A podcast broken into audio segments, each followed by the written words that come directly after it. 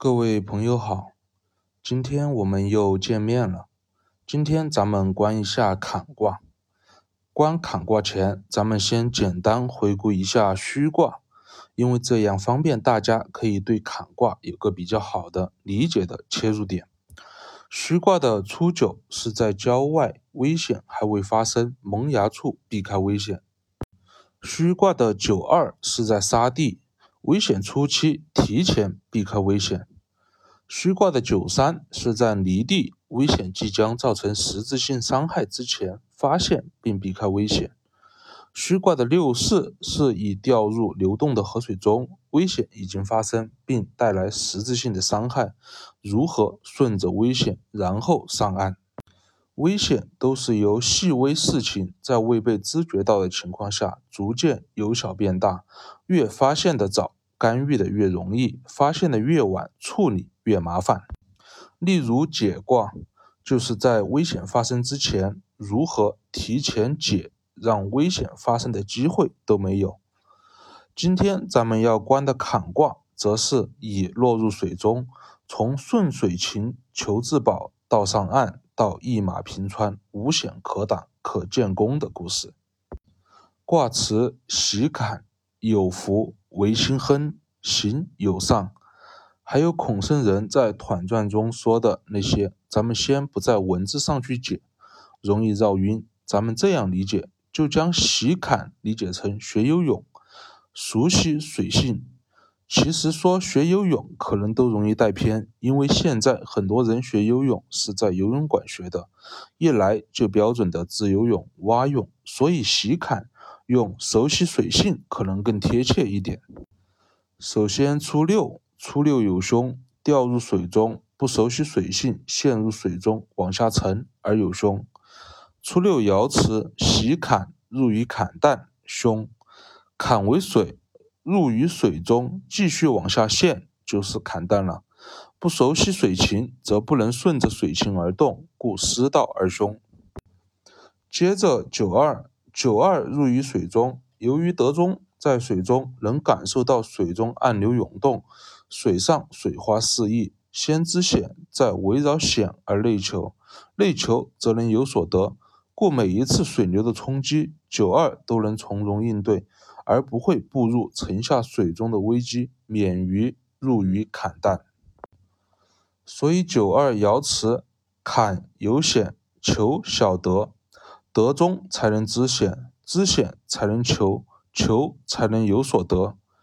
接下来六三，六三入于水中，就像大多数不会游泳的人落入水中一样，乱动一番，然后边动边往水中下沉。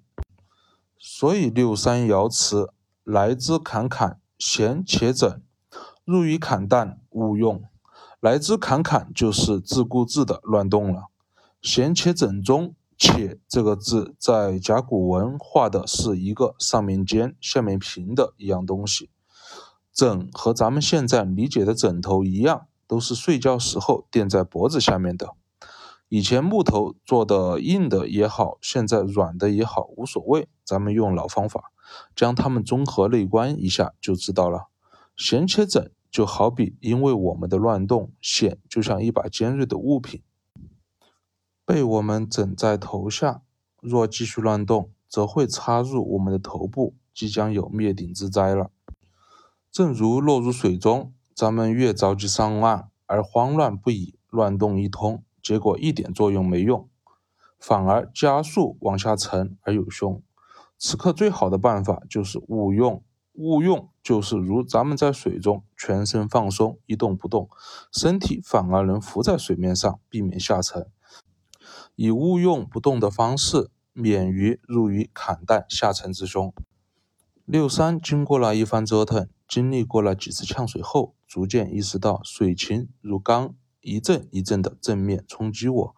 我若以钢来正面对抗还击，反而每次都将自己陷入生命危机之中。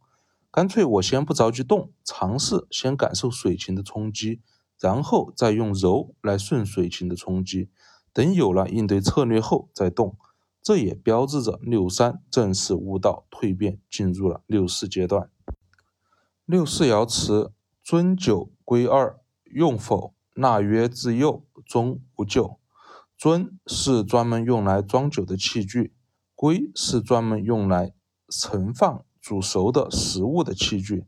这里解释《周易》解的也是五花八门的，咱们不多啰嗦，谁对谁错了，用老办法观。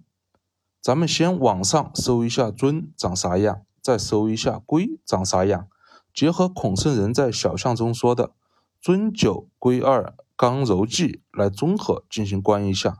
就能立马感受到圣人在六四爻辞想表达的意思了。尊是专门用来装酒的，龟是专门用来装食物的，这是咱们认为理所当然的，就该如此，就一定要这样做的。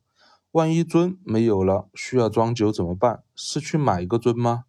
万一荒郊野外的买也买不到，借也借不到，那也不是不可以用龟来装酒。具体问题来了，再以柔具体应对，不要被所谓的经验理所当然束缚了自己。这也是孔圣人说的“刚柔济”的意思，用习惯性经验去应对则为刚。在了解完所来之事、具体情况，再针对性应对则为柔。就像用否，否是一种瓦器，可用盛放酒，但是喝完酒后大家开心。也可用手来拍否，奏出美妙的音乐，抒发自己的情感。用否喝酒也好，用否奏乐也好，都是遇见具体事情来了，再以现在的情况以柔来应对。又如快递包裹拿回家了，我习惯性的不加思索的就开始找我长期用来拆包裹的那把美术刀，但今天就是找不到，找得我焦头烂额，火冒三丈。怪孩子乱扔东西，给我扔不在了，这就是具体事情具体应对了。此刻若静下心来内求，则会知道，原来钥匙也是可以用来拆包裹的。又如坎卦六三，我掉入水中，我习惯性的动作就是乱动，因为我觉得要动一动，动勤一点，只要不躺平就会有出路。殊不知这样乱动是在加速自己的灭亡。所以六四爻辞后半句“纳曰自幼，终无咎”，就是让我们预显即将下意识的用刚应对之时，立马约束住自己，立马停止，接着了解所来之险具体情况，再以柔来针对性应对。